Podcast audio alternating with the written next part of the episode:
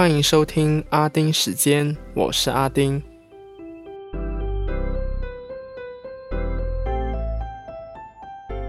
今天的声音听起来应该很有精神吧？因为最近我过得很愤怒，但是也有我期待很久的东西，终于对外公布了。我等了应该半年了吧，终于可以接音了，不然一直在我的脑海里一直重复。到底是什么呢？等后半部我再来揭晓吧。还是要现在呢？好了，既然说了，就干脆一次过说完。那就是 WWE Wrestler Nikki Cross 的 Team Song，歌名叫做 Breakout，终于出了。那天神奇的是，WWE Music 是每个星期都会试出一首歌，但是当天呢，就一次过试出了，嗯，六首歌吧。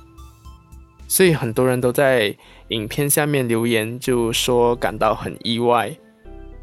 那这首歌呢，也是其中一首。先不说这首歌适不适合他，或许他还在慢慢和这首歌结合。但是第一次听到这首歌的时候，就被开头的 “Break out, baby” 这一句洗脑了。等了那么久，终于试出了。好爽哦！好，进入今天的阿丁看天下。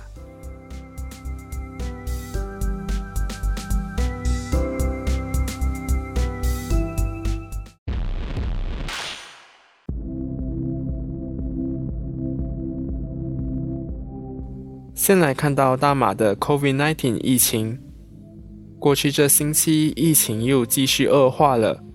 截至七号的中午十二点，我国单日新增四千四百九十八宗病例，是三个月以来的新高。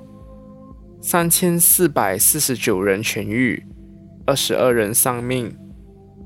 对比上星期，累计病例从四十万八千七百一十三宗，来到四十三万两千四百二十五宗，全人数。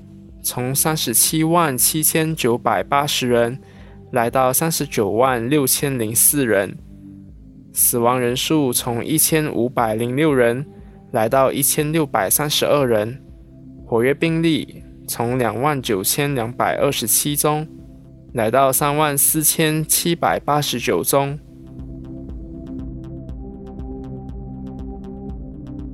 因为疫情恶化，在五月四号。国防部高级部长 Dato Sri Ismail Sabri 宣布，雪兰莪的六个县在五月六号到十七号落实 MCO。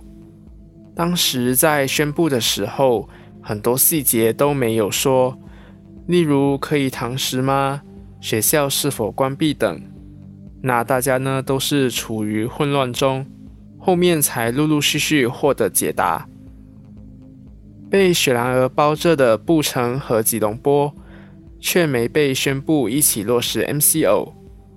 结果隔天呢，吉隆坡、柔佛的三个县、登嘉楼乌树县的十四个副县和霹雳的三县一副县，都在五月七号到二十号落实 MCO。我觉得很好笑的是，都宣布了那么多次的各种 MCO。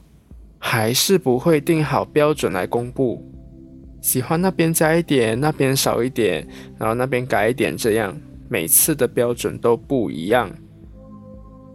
而且 MCO 也已经不像那时三月让人提高警惕的 MCO，搞到大家其实都已经不太 care 了，或者也可以说就是已经不 care 了。那时 MCO。大家都要坐在家里，那现在的 MCO 呢？是绝大部分的人都还是可以跑来跑去，只是可以跑的范围缩小而已。不像当时 MCO，整条路都是空的，车和人都真的没看到几个。So I'm speechless.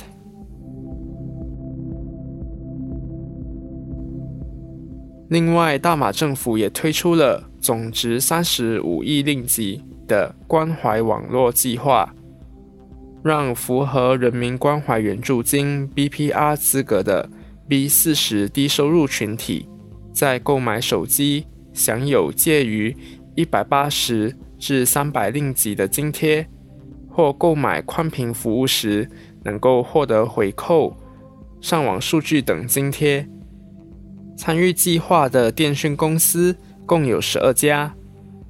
这项计划主要是为了让有孩子求学的 B 四十家庭能够减轻购买通讯器材和服务的成本，目的是减轻八百四十万名 B 四十群体的负担，也有意解决数码鸿沟的问题。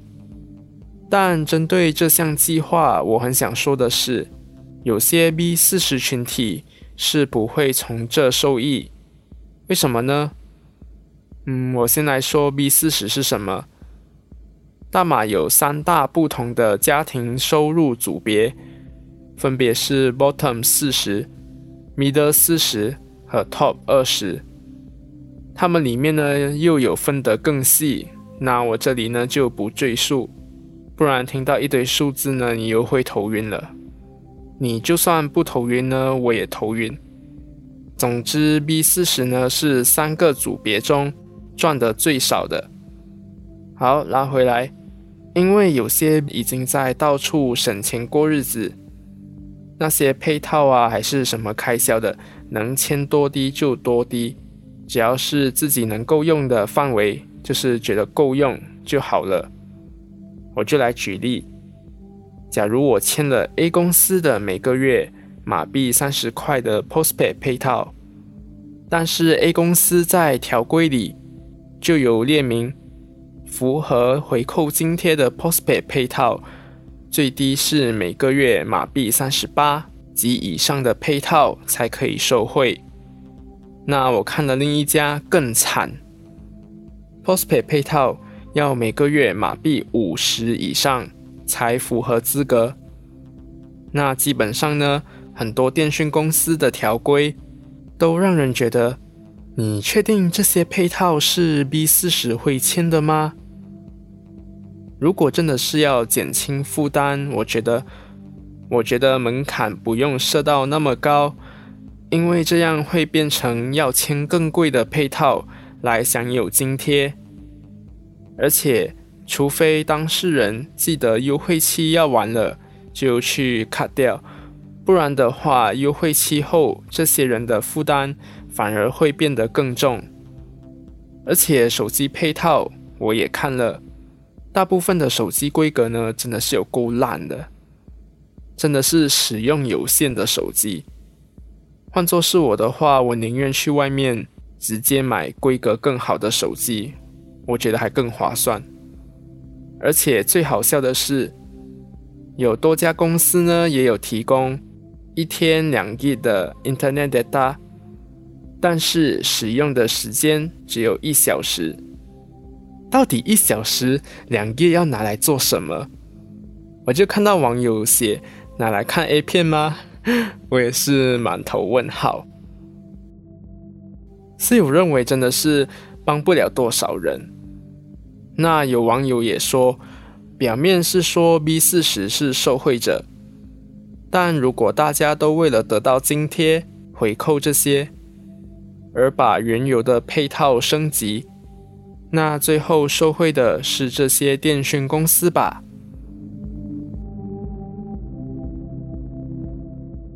现在来谈到国外，早前中国官方出现了中国点火。和印度点火的嘲讽贴文，而遭到多方批评。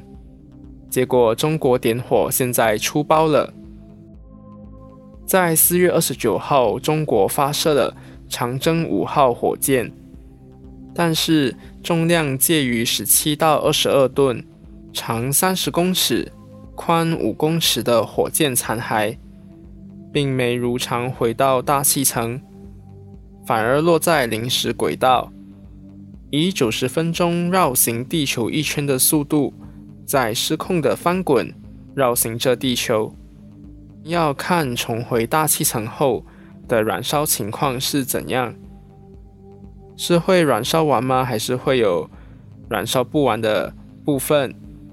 是一体落下呢，还是会四散？因此难以预测重回大气层的时间和坠毁地点。所以南北纬四十一度以内的地区都是它可能坠落的地点。目前是预计八号到十号之间就会坠落地表，但像我刚说的，不确定性太多，所以这些预测呢，随时都有可能会修改。这残骸也可能是最大的坠地太空垃圾之一。五月六号，中国外交部例行记者会上，俄新社记者问发言人汪文斌。五角大楼称，他们正在跟踪长征五号火箭的坠落轨迹，认为火箭将在本周末不受控制地进入大气层。发言人能否介绍有关情况？结果发言人的回答呢？我就用第一人称来说他的回答。作为原则，我愿重申，中方一贯致力于和平利用外空。主张就此开展国际合作，愿与有关各方一道，为推动和平利用外空、维护外空安全，做出共同努力。嗯，我真的读了很多遍，看得我满头问号。唉，做发言人还真是辛苦啊。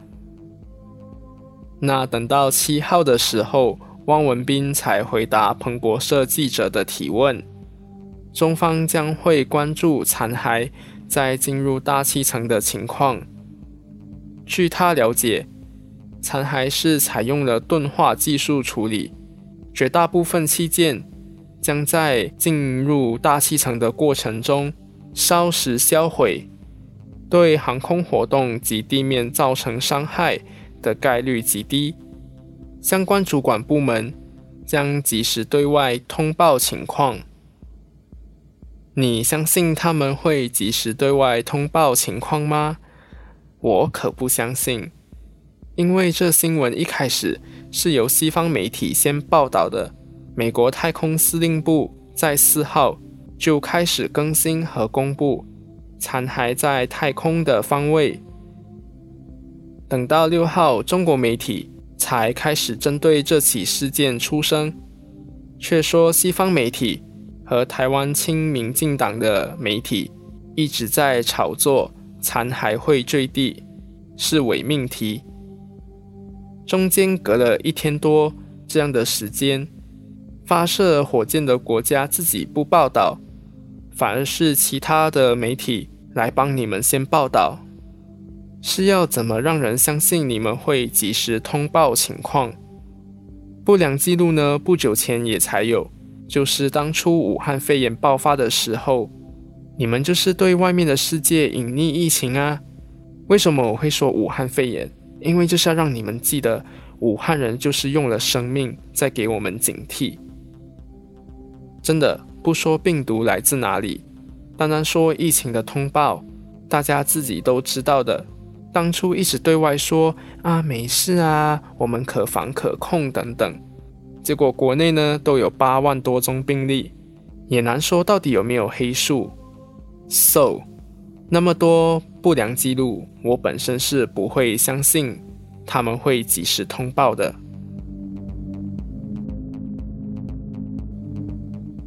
那现在看到台湾，台湾华航和作为华航员工防疫宿舍的诺富特饭店的感染群，已经有二十九人确诊。华航方面是二十人，诺富特方面是九人。发现的病毒基因序列是三种不同序列的英国变异病毒株。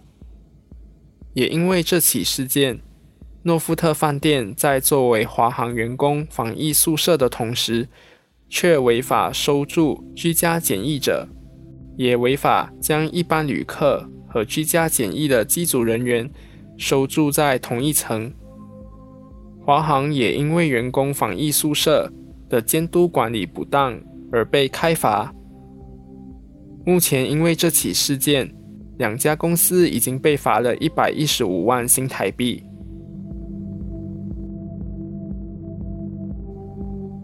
全球最高峰珠穆朗玛峰继续传出有多位登山者确诊，有登山者担心出现 COVID-19 症状会被误认为是高山症。有领队说，可以听到人们到处在不是常规的咳嗽，也出现发烧和身体疼痛等症状，表情痛苦。喜马拉雅救援协会。官员夏尔巴透露，已经从首都加德满都的医院收到十七份确诊病例报告，但没有这些确诊者的细节，导致追踪接触者和控制疫情传播十分困难。尼泊尔政府也一直在否认疫情，也不批准在大本营设置病毒检测设施。被认为是害怕要再次封山的声浪会出现并加大，而试图淡化疫情。登山界人士担心，如果山上爆发严重疫情，将导致毁灭性的打击。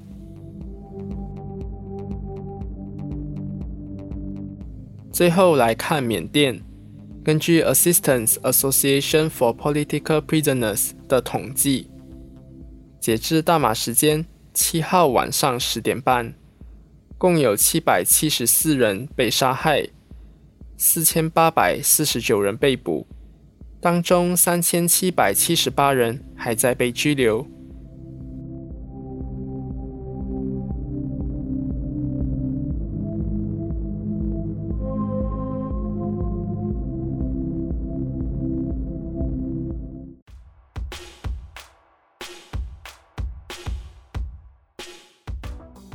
今天的闲聊部分呢有点短，因为我这星期呢真的没遇到什么事，只有一件事让我特别想说，就是驾车请麻烦看路好吗？那就是我驾车有经过就是一个十字路口，就是要过红绿灯嘛，就你直走过了后，就来到一个住宅区，那住宅区那边呢有很多路口嘛。那有一些车呢，就是会，呃，从像我去的这个路，它就会 U 灯回去对向的那条路，双向呢都是各一条 lane 而已，旁边是围栏，所以如果你是要从我这条要 U 灯过去对面的话，你是要去到一个住宅区的路口，就吃里面的路一点，你就是要这样 U 灯一点，像是在绕圆形，然后才可以。弯的过去对面的那条路。今天呢，有一辆车真的是很莫名其妙，是一位马来妇人驾驾驾，就突然好像也没有打醒呢，他就突然直接吃去旁边，我就心想哦，他应该就是要有灯过去了，所以大家呢通常都是会等的嘛，就让我们这些后面直行车过完了过后，他看没有车，他才可以。这样子弯过去嘛？但是没有哦，他是想直接直接摆耶，我整个傻眼，然后他看住我，我看住他，他也完全没有反应，一点拿起手势那边道歉也没有，他就不弯了，他就继续直走，走到一个住宅区的路口，他就弯进去，我整个就觉得很傻眼，他是怎样驾车的？这个真的超危险哎，好吗？这条路不是只有你一辆车在跑，还好 emergency brake 踩得快，不然我就直接冲上去了，好吗？所以拜托，驾在路上的请看路好吗？我知道最近台湾也有一个就酒驾问题，但是我觉得今天我聊很多了，然后我的声音也已经开始在要沙哑状态，所以嗯，就不多说了。就大家真的驾在路上，请注意你的四周围。你走在路上也要注意你的四周围。总之呢，马路如虎口，你要时刻的注意就对了。好，那今天就到这里吧，我们下个星期见，拜。